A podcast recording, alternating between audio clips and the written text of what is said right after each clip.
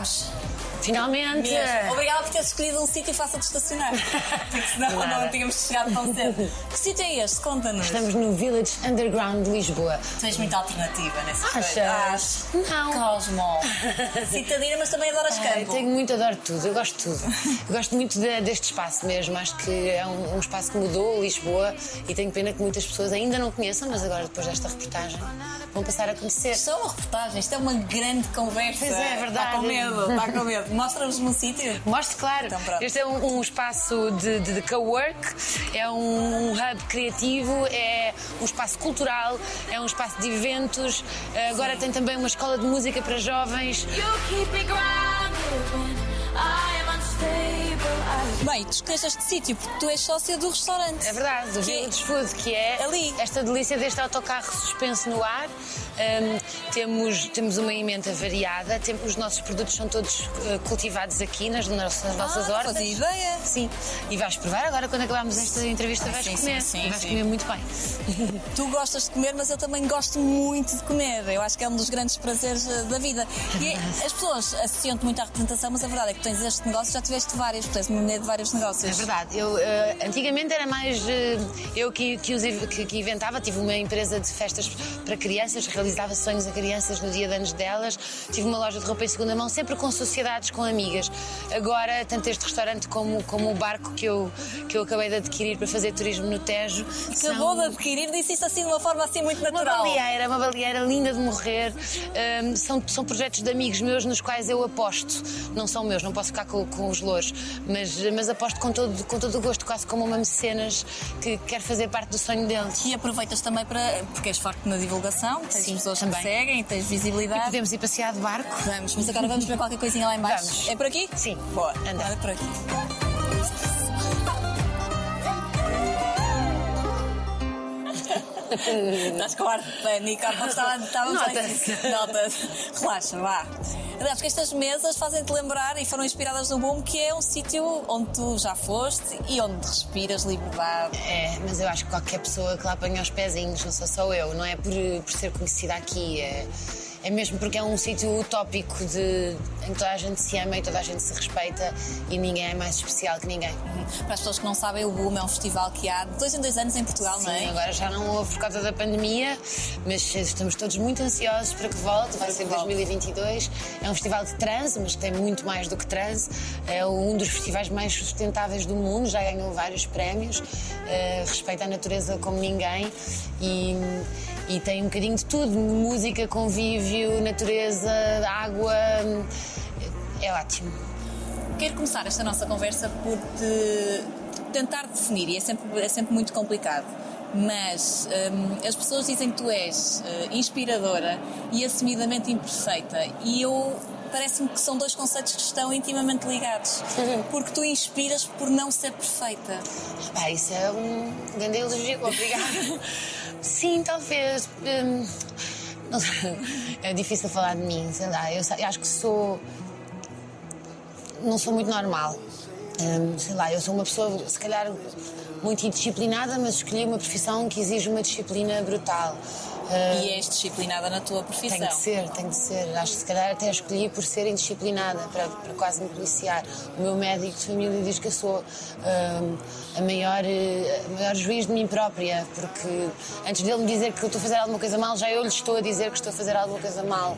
Hum, sou dura comigo própria, ao mesmo tempo sou, sou insegura. No meu trabalho tenho de ser super segura para, para acreditar em mim.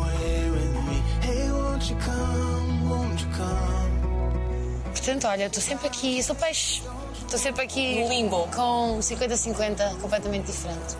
Tu não fazes ideia, mas eh, a, a primeira imagem que eu tenho tua, ele devia ter 16 anos e tu eras da mesma agência do que eu, a Elite. Sim. E eu lembro perfeitamente de chegar à Elite e olhar para ti e pensar assim: que gira que ela é. Eh, era numa rua assim que nem sei onde é que era. Rua São João de Nepomuceno, em Campo de Ourique.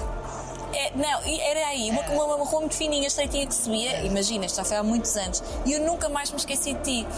E é curioso, porque as pessoas que, eh, ou tu enquanto, enquanto pessoa, tu, tu eras. eh, Tu vias-te como um patinho quase feio. E tu eras muito gira e sempre foste gira. Sim, nunca, nunca, nunca me achei um- uma mulher hum, bonita. Uh, sempre fui meio assim. Também tinha irmãos homens e. uh, Mais velhos que tu, os mais velhos que eu e a minha cena era andar de patins em linha e não, não fazer depilação e sei lá, era, era, outra, era outra altura. E eu acho que ainda bem, porque se eu fosse vaidosa, depois quando cheguei à adolescente fiquei um bocado insuportável, como toda a gente fica. E se eu fosse muito vaidosa, eh, era hostal mesmo. Olha, eh, eu sei que eu sou filha de pais eh, separados e, e- começando um bocadinho pelo início e sempre achei uma estupidez aquelas eh, aquelas pessoas e eu falo por mim eh, se calhar houve, os meus pais não tiveram uma separação muito fácil mas eh, eu nunca tentei me refugiar eh, nessa separação ou na, naquilo que vivi para ter determinadas atitudes durante a minha vida como é que marcou-te de alguma forma a separação dos teus pais? Tu tinhas que idade? 8, 9? Eu tinha oito, eu acho que na altura não me apercebi. hum, Acho que durante muitos anos não me apercebi a influência que teve em mim. Acho que só agora há pouco tempo é que me comecei a perceber. Acho que. Acho que naquela altura não havia ainda muitos divórcios e as pessoas não se sabiam divorciar. Se hoje em dia os divórcios ainda são muito feios, naquela altura ainda eram mais. E, e as crianças eh, eram sempre usadas um bocadinho como arma de arremesso. Eh, eu sei que os meus pais fizeram o melhor ou tentaram fazer o melhor, portanto eu tento sempre, mesmo quando estou na terapia, a falar sobre aquilo, sobre o meu pai ter sido ausente ou a minha mãe ter sido austera. Ou... Eu, tô- eu tenho sempre muita empatia por eles, porque acho que ninguém sabia bem como é que se fazia isso na altura. Éramos as únicas da sala. Sim, eu era. E agora, eh, quando me divorciei também, acho que uma das coisas mais felizes que eu posso dizer é que não repeti esse padrão com, com o meu ex-marido e com o meu filho. Acho que fizemos a coisa, a coisa de forma muito saudável e somos muito amigos, somos ainda uma família, embora não estejamos juntos. Eh, E agora com a namorada dele ou com quem vier, vai ser um alargamento da família. Não faz muito sentido as pessoas estarem juntas se não estão felizes. E, e para os filhos também é importante verem um exemplo de, de amor, de, de companheirismo, de, de- duas pessoas que se dão bem e que gostam uma da outra. Acho que é, é importante. Condicionou a tua forma de amar ao veres os teus pais a, a separarem? Provavelmente sim. Tento não pensar muito nisso. Eh, Os meus pais nunca discutiram, nunca foi aquela coisa de ah, ainda bem que se vão separar, já não os podia ouvir. Não, foi uma surpresa para nós, porque eles discutiam só quando nós já estávamos a dormir. Mas eu acho que talvez o, o, o- o ter tido um pai ausente depois disso, ahm, um pai de fim de semana, como se fazia naquela altura, não é? talvez isso sim ahm, tenha alguma, vez, alguma coisa a ver com a minha escolha de homens e de relações. não queres aprofundar Não. isso? Não. Deduzo que não. Acho que eu não gosto muito de falar de mim. Deduzo que não. Falando de amor, de amor podemos falar. E, e fiz-te a pergunta se de alguma forma condicionou os teus pais terem se separado. Mas eh, tu tens uma das palavras, eu há pouco estava, estava-te a dizer que eh, no meio da minha pesquisa há palavras que ficam eh, mais vincadas eh, da pessoa. Uma das tuas palavras mais vincadas foi cuidadora.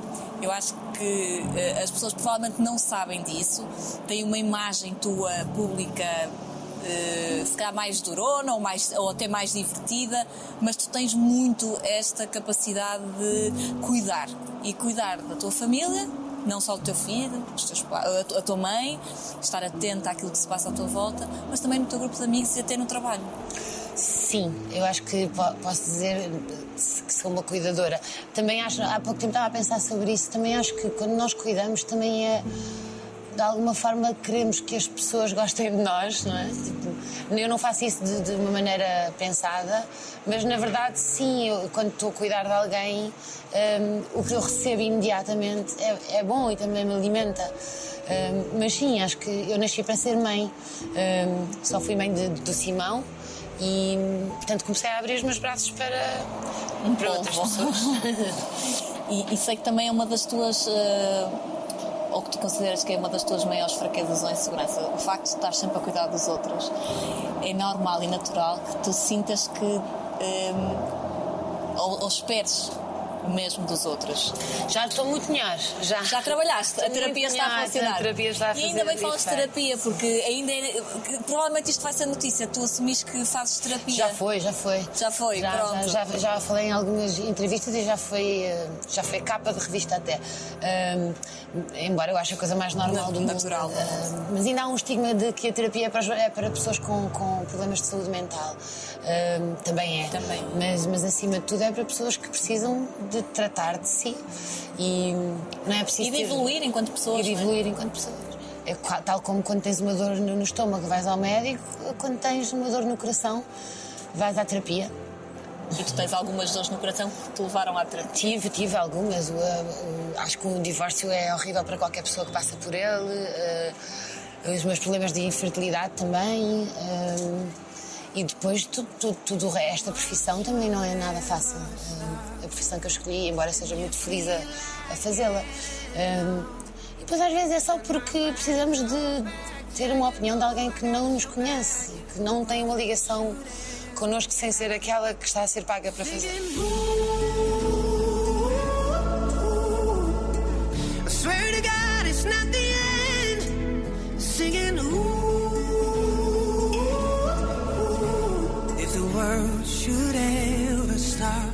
Isso estás a falar, mas das expectativas daquilo que vais receber acaba por ser também muito importante para muitas. Eu vou dizer mulheres, porque eu acho que acaba por ser um, um, um defeito, uma característica, melhor dizendo, mais das mulheres. Esperam sempre, têm sempre as expectativas e as expectativas condicionam depois a nossa forma de estar. As mulheres são um bocadinho. eu- não querendo ser sexista, as mulheres são um bocado mais complicadas que os homens. E nós temos uma tendência para complicar. O meu filho no outro dia dizia. Eh, Perguntas a um homem esta cor e ele diz verde. Perguntas a uma mulher, ela diz é um verde água com um toque de. Isto é a grande diferença entre os homens e as mulheres. Eh, embora eu acho que tínhamos de ser tratados da mesma maneira. E essa complexidade, essa expectativa que nós temos em relação a tudo. eh, eu acho que os homens também têm, mas calhar resolvem melhor. Depois, quando não, não corre bem. Passam à frente, Passam à frente. mais rápido. Portanto, pais separados aos 8 anos, Maria Rapaz, irmã mais nova com dois. ir- eu acho que assim, os teus irmãos com características muito fortes, eram, sempre foram pessoas com dois homens eh, que tinham sucesso na escola, com as meninas, e tu estavas ali no meio da, daquilo Eu, era, todo. eu nem era a Inês, eu era a irmã das Castelo Branco. sempre de costas largas e nunca ninguém se metia comigo e foi uma altura engraçada, assim, e sempre fui muito protegida, até uma altura que eu até pedi, tipo, parem, que os rapazes não se aproximam de mim. Mas eu tenho uma relação ótima com os meus irmãos, eh, super saudável e tenho mesmo muito orgulho. Eu acho que tenho. Acho que o amor de irmãos não se, não se equipara a nenhum tipo de amor. Eu, eu não, não me imagino viver sem eles. E eh, o meu irmão mais velho nem sequer vive em Lisboa, vive no Algarve já há alguns anos e, eu- e faz-me muita falta. É a primeira pessoa a quem eu ligo quando alguma coisa boa me acontece. Pode ser que é o sensato da, da Ah, família. sim, sem dúvida. É E o- tu és o quê? Não sei, acho que sou sonhadora. Não sei. Eu acho que estou sempre a mudar, sabes? Eu, por isso é que eu não gosto de dar entrevistas. É quase como aquelas tuas memórias do Facebook. Eu, eu às vezes aparecem umas coisas assim, eu não acredito que eu escrevi isto. Que eu disse, que eu pensei. Eu não acredito que eu pensei isto, eu não acredito que eu já fui esta pessoa. Nós estamos sempre a mudar, eu estou sempre a mudar. Eh, a pessoa que eu era quando conheci o pai do meu filho não tem nada a ver com a pessoa, com a pessoa que eu era quando me separei. E se calhar isso também teve a ver com, com a separação. Eh, eu não gosto nada de, de ideias fixas, de eu sou assim, não, eu estou sempre a mudar. E, e a profissão que eu escolhi também me dá esse, esse prazer de, de mudar na pele de outras pessoas. E muitas vezes há personagens que me ensinam coisas e que me mudam. Hum, e é ótimo. No?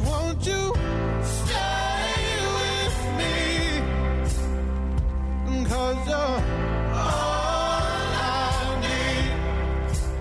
Como é que começou a vida de. ou como é que tu percebeste que hum, era a representação o caminho? Olha, eu estava em pânico porque tinha 18 anos, acabada a acabar o liceu e não tinha mesmo ideia nenhuma do que é que queria fazer. Tinha, ainda bem, uma mãe que nunca me fez essa pressão, que aliás até me disse: para um ano, para um ano que a ideia há de surgir. É engraçado para uma mãe que tu consideras que foi muito rigorosa na educação. Sim, mas ela também, ela sempre disse que não, eh, que não era importante eu ter um curso superior, nós termos um curso superior, porque ela também não tinha, ou desistiu a, a- a meio. Ela disse: vocês têm de ser aquilo que vocês quiserem ser. E foi numa altura em que também começaram a surgir os cursos técnico-profissionais e ela não tinha qualquer preconceito em relação a isso. No fundo, ela queria que nós seguíssemos os nossos sonhos e, e foi isso que nós fizemos, os três. Eh, o, o mais velho sensato tirou a sua licenciatura. sensato. Sem nome, é nasceu António. o António, que nasceu com uma folha de Excel, a vida em folha de Excel, foi de lá tirar o seu curso de gestão. Eh, o, o do meio, o Gonçalo, que que sempre foi o mais eh, anormal. Eh, lá percebeu que a cena dele era a criatividade e passou pela publicidade e depois pelos eventos e agora tem os seus próprios negócios. E eu fui, por, por um acaso, fui. eh, abordada por uma pessoa na rua para ir para uma agência de modelos, onde tu me viste pela primeira vez, quando tinha 14 anos, e comecei a trabalhar como modelo para ganhar uns trocos, que eu odiava mesmo, mas de facto adorava ganhar aquele dinheiro, numa altura em que eu tinha uma mesada que gastava em doces, não é? De repente ganhava muito dinheiro. E, e podia estar, ter com as minhas amigas e dizer: Meninas, hoje recebi, vamos gastar. Sim, tu és dessas. Sim, sim, sim. Tu dás tudo, não é? Sim. Mas o dinheiro é para isso. Equipa, vamos almoçar todos aqui. O dinheiro, ah, sim, estão todos convidados. O dinheiro, eu acho que o dinheiro não é para, para ficar no cofre, sabes? Eu, como é óbvio, tens de sempre ter um pé de meia, mas o dinheiro é para nos fazer felizes a nós e aos outros. Senão, para que é que serve trabalhar que nem um cão? Ah, Eu acho que é para isso que o dinheiro serve e, fico muito feliz com essa minha relação com o dinheiro. Se alguma vez vou ser rica, não, nunca. Estou sempre a esbanjar e a dar e a dar e a dar, mas sou feliz assim, a vida é curta.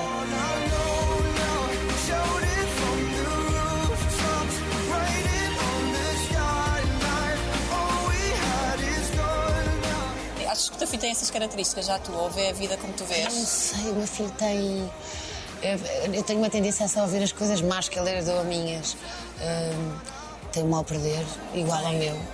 A primeira vez que ele, te- que ele estávamos a jogar um jogo e ele dá assim um encontrão no, no tabuleiro, assim. Mas espera aí, mas eu nunca joguei nada à frente dele. Isto é mesmo genético. E assim, E tem, a genética é. tem um é? perder como o meu, mas ao mesmo tempo também tem. Também é a polícia de si próprio. É um miúdo que gosta de agradar, que é bastante sociável. E cuidadoso. Não É bastante cuidadoso. É assim, eu não o conheço, mas a ideia que eu tenho dele, passada pelo que vejo teu, é que é cuidadoso e preocupado com o próximo, que isso também é, é- é muito É teu. empatia, é. E não é nada negativo, Eu Inês. acho, que, eu acho que é a coisa mais importante do mundo é a empatia. E eu, hum, eu, eu acho que é o que eu tento mais lhe passar. Eh, com todos os pormenores do dia a dia é a empatia. E agora, não querendo ir ao tema do dia, mas passamos só assim rapidamente, hum, eu acho que com a pandemia ainda fiquei mais empática.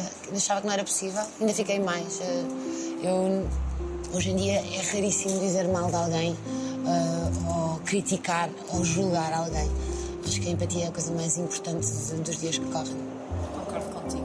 Voltando à representação, portanto, estavas farta, ganhavas o teu dinheiro como modelo e a certa altura surgiu uma Ah, oportunidade. e a minha, esta tal senhora que me abordou na rua, a Jean, A Gin. A Gin. A Gin já não está entre nós, já não pois está não? entre nós, infelizmente.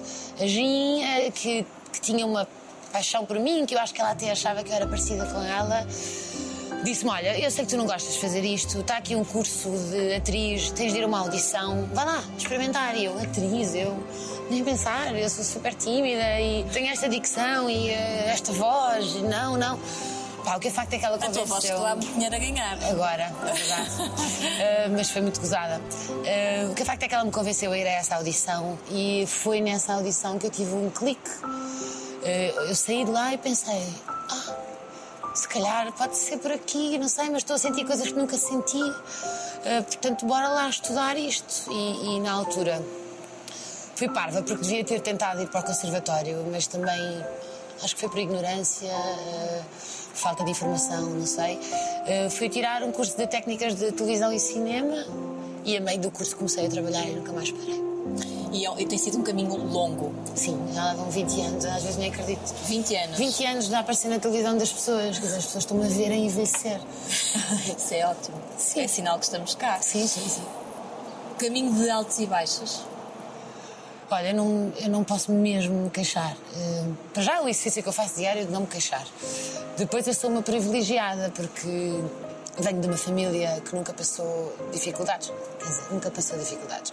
obviamente que a minha mãe passou dificuldades a criar três filhos sozinha, com 40 trabalhos e, e com todos os problemas que ela tinha.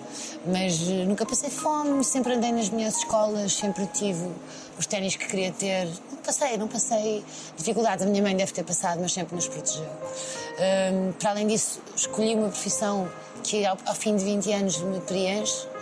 Tenho, tenho saúde, tenho um filho incrível, tenho amigos incríveis, vivo nesta cidade neste país que eu não trocava por nada. Tenho uma casa, um carro, quer dizer, eu, não, eu nem acho justo queixar-me. E tenho sempre trabalho. E tenho tantos colegas meus que não têm essa sorte. eh, ou porque escolheram só fazer teatro, ou porque não, não fazem parte do estereótipo que fica bem na televisão. Eh, Por acaso, estás a falar disso, estou-me a lembrar de um post que fizeste recentemente com a Sara. Sim. A Sara Norte. E, hum, e lá está. A tua empatia estava presente ali naquele momento. E com certeza que sentes isso. A Sara foi um exemplo, mas são muitos aqueles. São muitos, muitos. E na, na cultura, então, agora né, está num estado eh, bastante deprimente. Ah, e além disso, trabalho também e trabalho todos os dias com muitas pessoas. Eu trabalho em equipa, o meu trabalho é um trabalho de equipa, sozinha não faço nada. E trabalho com muitas pessoas que trabalham muito mais do que eu e ganham muito menos do que eu. Portanto, eu aprendi mesmo a não me queixar. Acho que é um insulto para, para o resto das pessoas à minha volta. Portanto, estou- é um bocado um lugar comum dizer, ai, estou tão grata, mas estou, estou mesmo. E em que ponto estás, em termos profissionais? Olha, eu há pouco tempo, durante muito tempo, queria sempre fazer aquilo que nunca tinha feito e não percebia, mas porquê que eu não faço cinema? Mas porquê que. pá, e não sei se foi a idade, se foi esta, esta sensação de que eu estou num sítio fixe. Hum, deixei de pensar naquilo que, que não faço e as coisas começaram a surgir. Tipo a Senu, Nunca fiz publicidade, agora de repente faço publicidade. Nunca fiz. eh, nunca- a minha voz era gozada, de repente a minha voz é usada dia e noite. Eh, nunca fiz cinema, de repente faço um, um filme e sou nomeada para vários prémios. Sabes, as coisas acontecem. Se tu tiveres calma, se tu não te puseres em bicos de pés, se tu não quiseres passar por cima de ninguém. E se não acontecerem também não faz mal. Eh, às vezes nem todos os nossos sonhos são realizáveis. E se calhar, se pensarmos assim, tudo é uma surpresa em vez de ser tudo uma desilusão. tu há pouco estavas eh, a, a falar sobre, sobre o início da tua vida e tu de alguma forma foste, saíste de casa muito cedo, até em, em muitos locais ou em muitas entrevistas já assumiste que se calhar cedo, sim, se calhar cedo demais, porque eh, podias ter aproveitado. sim, eu podia ter feito o Interrail, que é assim, está aqui. Eu também, mas Tá fui aqui. mãe. não me deu. Não, mas eu só fui mãe mais tarde. Eu sempre quis ser mãe, mas eh, o que mais me irrita de ter querido, querido emancipar-me estupidamente, eu acho que o maior conselho que eu posso dar a uma miúda de 16 e 17 anos é isso: é tipo, as coisas têm todos o seu tempo. Não queiras ser uma mulher com casa e, e contas para pagar, porque crescer é uma armadilha, eh, é só problema. eh, aproveita a idade em que estás, aproveita a adolescência, aproveita o início da idade adulta. Se tiveres pais que te podem ajudar, fica com eles e vai viajar com os teus amigos e faz, aprende a guardar dinheiro, aproveita o início da vida. Porque Simão deve ouvir isso sempre. eu, eu tento não fazer nada, de nada uma lavagem cerebral, a não ser da empatia. Uh, para, já, para já ele ainda está na idade certa, não quer crescer rápido demais. Tudo é muito conversado lá em casa. Um, há pouco tempo eu falei na hipótese de sermos família de acolhimento e foi um drama. Foi? Foi. Ainda estamos em negociações. Mas tu já tiveste lá uma estudante a viver em tua casa, não já, ou não? Já tive, tive uma estudante a acabar eh, o liceu. Eu, na altura tinha, estava com o pai do meu filho, tínhamos uma casa grande e ainda não havia os Airbnbs da vida, estava a começar. E os ainda não havia os alojamentos locais, eu estou sempre a fazer publicidade às coisas. Hum, e, e eu disse: "Opá, temos ali um quarto a mais, bora lá receber aqui uma estudante. Então veio a Rúlia, que era espanhola, veio eh, para, para, para Portugal e foi um intercâmbio cultural durante um ano. Foi muito interessante. Teve coisas más, como teve coisas ótimas, mas valeu a pena. Essa tua vontade de sair de casa tão cedo e de ser independente e que se pode associar à liberdade, mas também pode ter outro, outra leitura que é será que tu querias, e eu acho que isso é muito próprio de pais separados, Eh, tu ach- achas que de alguma forma tu querias sair de casa porque tu querias ter a tua família? Era uma busca incessante para Acho teres que a sim, tua. acho a também tua- pode, pode haver essa leitura, também pode ser porque não queria mais ser uma responsabilidade para a minha mãe, porque queria dar-lhe folga, embora ela não tenha reagido muito bem. Não. Não, ela foi a primeira, foi um drama. Ela, aliás, ela há pouco tempo a falar sobre isso eh, num programa de televisão chorou e tudo. Eh, e disse-me coisas tipo: estás a destruir o meu, o meu planeamento familiar. Eu, mãe, minha mãe é uma drama queen. E já a minha avó era, eu acho que elas deviam ter sido atrizes e não eram. Eh, portanto, faziam eh, as suas representações em casa. Mas. eh, mas sempre, na verdade, sempre me apoiou imenso e é, é uma mãe incrível. Eu acho que nós os três somos o que somos por causa dela e pela forma como ela peculiar, mas interessante que ela nos. Que é peculiar. Porque eu sempre foi muito diferente a forma como ela nos educou, o nosso clã, as- os rituais que nós tínhamos. Eu lembro-me de sermos diferentes, eh, não sei especificar. eh, Quer dizer, te posso dar um exemplo. Ah, de repente, hoje vamos todos passar a noite a um hotel. Como assim? Vamos ali para um hotel em Lisboa. Vocês dormem num hotel, comem um no pequeno almoço do hotel, vão à piscina do hotel. E de repente, de facto, aquela noite foi especialíssima. Eu lembro-me até hoje.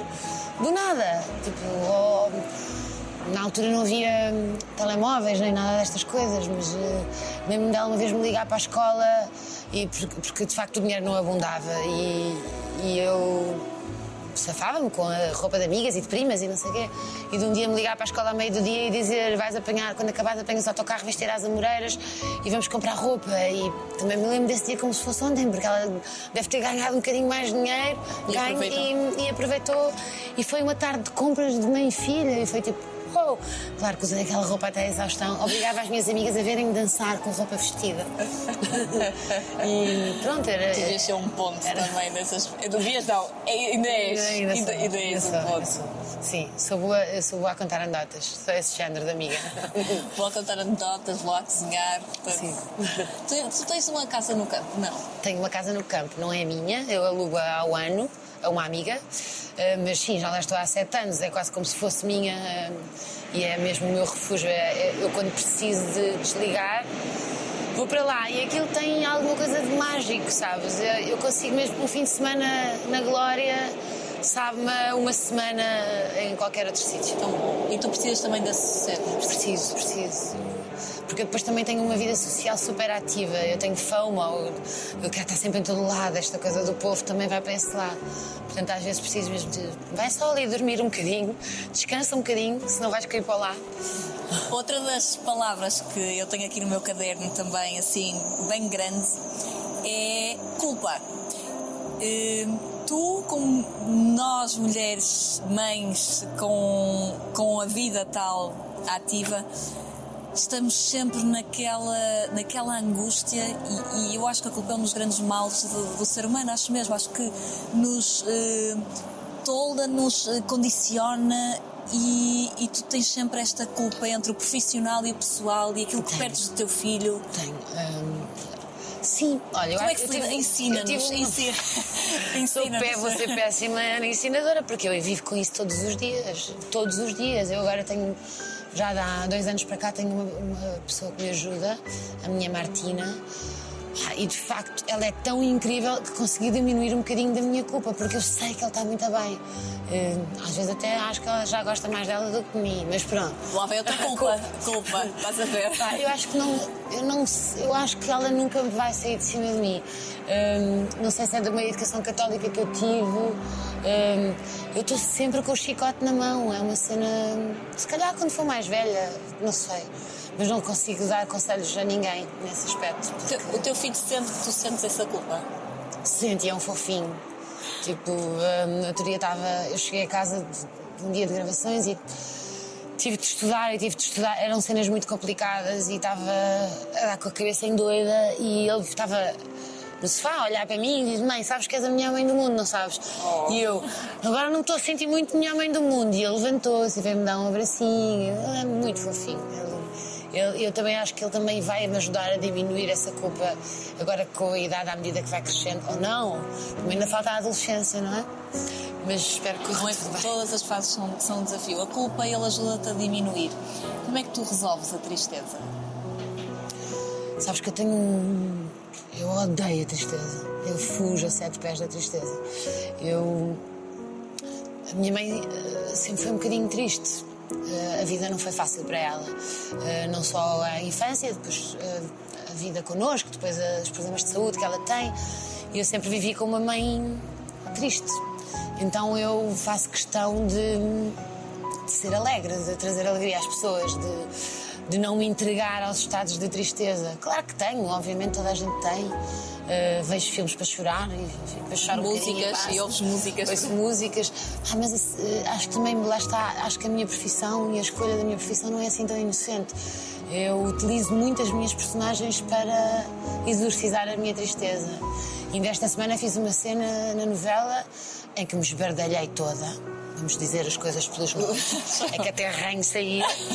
E que tinha a ver com a infertilidade da minha personagem. E eu, eu tenho a certeza que aquilo que estava a acontecer ali era uma exorcização daquilo que me aconteceu a mim. E por isso é que a cena ficou tão forte. Falando disso, e não podemos deixar de passar, e, e- e já assumiste a tua eh, personagem da, da novela para sempre tem características tuas, pelo menos esta da infertilidade. Tu foste mãe do Simão, mas já, já passaste por muitos processos. E o teu desejo era ser mãe de, de outras crianças. Sim, já podia ser mãe de muitas crianças infelizmente a natureza quis que eu não fosse. E eh, embora seja duro passar por isso, eh, ao menos tenho um, não é? Sim. Eu vejo sempre coisa- o copo meio cheio. E tenho, e tenho um em que tudo corra sempre muito bem, eh, desde. desde não, a gravidez não. Mas desde o dia em que ele dura a nasceu. gravidez, foi daqueles odiei. que- Odiei. Qual estado de graça, é horrível. Apetecia-me comer o mundo todo, comia um bitoque, se me pusessem outro, comia outro. O meu namorado olhava para mim com nojo, tipo, "Tu vais comer mais? E eu, cala-te! engordei, engordei, engordei, engordei. 30 quilos, eu também. 33 Eu quilos. também, 30 quilos, Eh, eu Estava Francisco. deprimida, a minha relação não estava num sítio fixe.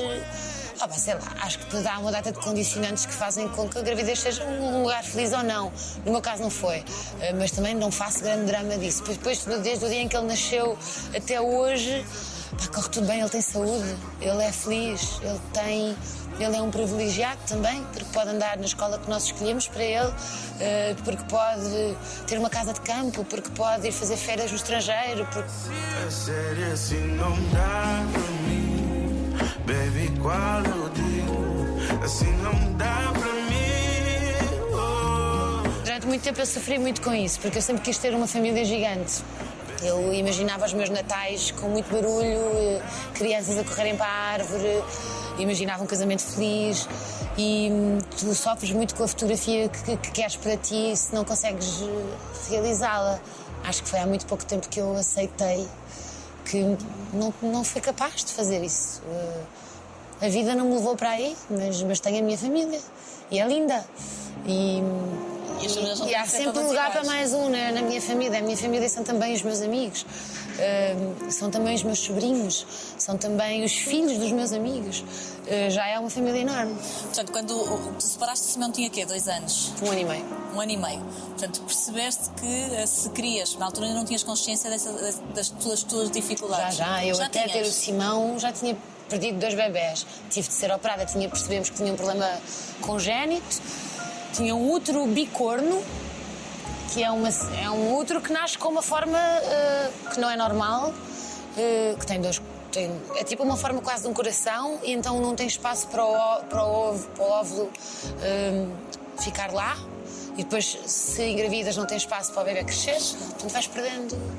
E, eh, e o problema foi descobrir qual é que era o problema. Enquanto não descobria, ia tendo gravidezes que não corriam bem. E depois nasceu o Simão.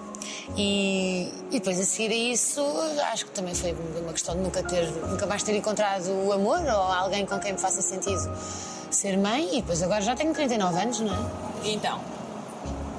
Então, está tudo bem contigo? então, quantas mulheres não vemos a serem mães aos 40? É verdade, é verdade. Ainda tens esperança disso, Inês? Mas porquê? Por causa da, da pessoa certa? Não, por causa da expectativa. Tenho de gerir esta expectativa. Ah, portanto é uma coisa pensada. Sim. eh, Se fosse a Inês livre que estivesse aqui no boom. Se tiver- se tu estiveres sempre a pensar. É óbvio que eu adorava ter mais filhos, mas se tu estiveres sempre a pensar naquilo que não tens e gostavas de ter, nunca aproveitas o que tens. E eu adoro o meu filho, estou muito feliz com o meu filho. Podia ter outros, podia, mas eu tenho, tenho outros, é o que eu estou a dizer. Eu tenho amigas minhas que têm filhos que são um bocadinho meus, Uh, tenho sobrinhos que são um bocadinho meus, tenho. Chega-me, aquilo que eu tenho chega-me. Quando percebeste que a tua personagem que se chama Uh, Clara? a Clara tinha esta característica, o que é que tu- qual foi a primeira reação que tiveste? Foi, olha, eh, engraçado porque é, é muita, tem muita coisa em comum comigo esta personagem. É a primeira vez que eu faço uma protagonista que não é vilã e eu queria muito fazer uma personagem. eh, porque ultimamente chamavam-me muito para vilãs. Mas tu és ótimo, eu sei que tu já se calhar estavas farta e não queria, mas tu és, as pessoas odiavam-te. Sim, eu acho é que eh, fazer sempre a mesma personagem não tem Claro. graça. Eu sei Mesmo que faças vilãs diferentes. O bom desta profissão é poderes fazer pessoas completamente diferentes e diferentes de ti, algumas parecidas contigo. Hum, e é a primeira coisa que eu vejo quando leio uma personagem a primeira vez é o que é que tem em comum comigo e o que é que tem diferente de mim. E depois é abraçar essas duas partes hum, e tentar que as coisas que têm em comum comigo eu não, não as faça iguaizinhas, porque não sou eu, é a Clara. Hum, no caso da Clara é um bocadinho diferente, porque a Clara eh, não podia partilhar com ninguém esse problema, era um segredo. E isso eh, também fez com que ela fosse a personagem que é no episódio 1 que vocês vão ver. Quando a história começa, ela já está a guardar no segredo há muito tempo. E isso também marca uma pessoa. Nisso somos muito diferentes, mas depois. hum, depois também não posso contar mais da história. Mas pronto, mas eu acho muito importante falar-se do tema, porque é um tema que toca a muitas mulheres e não é falado. Eh, Nós sofremos muito em silêncio, estes abortos, a infertilidade, sentes-te menos mulher, ninguém fala disto. Hum, Depois as pessoas que não querem ser mães também sofrem o estigma. Como assim não queres ser mãe? É uma, são temas que eu acho que merecem ser falados e as novelas servem um bocadinho para isso também, para, para, para enfiar os temas em casa das pessoas. Como é que tem sido este teu regresso à TVI? Olha, tem sido muito prazeroso. Eu, eh, na verdade, eu estou mais na plural do que, do que propriamente na TV, como vocês. Vocês é que estão mais lá na casa, mãe, lá em Queluz. Lá em Queluz. Lá em Queluz. Tu agora eh, foste parecida com a Inês. Sim, eu agora estou espera, muito com ela. Claro. Deve ser. Esse núcleo, de- é assim, nós vemos É as tuas redes sociais e apetece fazer parte do grupo, porque vocês são muito Eu acho que divertidas. isso também vai acontecer na novela, nós divertimos-nos muito. Hum, eu tô, tô- voltei a uma empresa 14 anos depois, eu sinto que encontrei as mesmas pessoas, um bocadinho mais grisalhas, um bocadinho mais gordinhas, mas também eu estou um bocadinho mais grisalha mais gordinha, portanto. Está tudo bem? Toda a gente me trata muito bem, hum, mesmo, não estou. Ai, calhei num grupo de atores super talentosos, rodeada de mulheres, eu gosto muito de dizer bem das mulheres, rodeada de mulheres não só talentosas como lindas e, e- e que estamos sempre a pôr-nos umas para as outras para cima. Que é incrível. A, a Patrícia Tavares, que trabalha, eu lembro-me de ser pequenina e de a ver a trabalhar e morrer acaba uma cena comigo e diz-me: "Pá, tu és incrível e puseste-me a chorar. E nós estamos sempre a fazer isto umas às outras. Eu acho isto lindo, acho mesmo, e é importante. Estamos, temos, de, temos de nos pôr mais para cima, em vez de estar sempre a atacar, hum, de estar sempre a julgar. E é engraçado porque tu não travas muitas, mas tu travas algumas guerras públicas. Escolhes Olha, como? eu, eu acho, eu ainda estou a descobrir a minha voz pública. Eu não gosto de me expor. Tu, já, tu sabes, aliás, foi quase obrigada a dar esta entrevista. Não, está ali, tem, tem snipers atrás para não se levantar. Ah, eu, eh, as redes sociais que envolvem alguma exposição, eu ainda estou a aprender a lidar com elas. Eu acho que nós devíamos aproveitar o facto de estarmos a ser vistas por 50 pessoas, não sei mais ou menos os números deste programa, para falar sobre temas importantes, eh, lutas de direitos humanos, eh, mas ao mesmo tempo eh, ainda, ainda tenho muita insegurança de falar sobre temas em que eu não esteja completamente a par. Portanto, Segura, informada. E informada. Portanto, eh, eh, acho que ainda estou a encontrar a minha voz. Eh, não, não sinto que seja uma ativista, sinto que trabalho muito, eh, faço muito voluntariado, eh, informo muito, gosto muito de estar perto da Amnistia Internacional e de ver o que está a passar no mundo em relação aos direitos humanos. A, causa LGBTI, para mim, toca-me particularmente o racismo. Se calhar é porque eu nunca sofri nada disto na pele, ainda estou à procura de, de ser uma voz mais ativa. Mas vou fazendo o meu trabalhinho onde posso e como posso. E, e também não acho que seja completamente egoísta. Portanto, sei lá, acho que ainda tenho de crescer um bocadinho nesse aspecto. Eh, às vezes, por exemplo, no primeiro confinamento eu estava eu estava um bocado deprimida no primeiro confinamento e estava a pensar tanto em mim, nos meus problemas, que aconteceu aquela situação do George Floyd e passou-me completamente ao lado.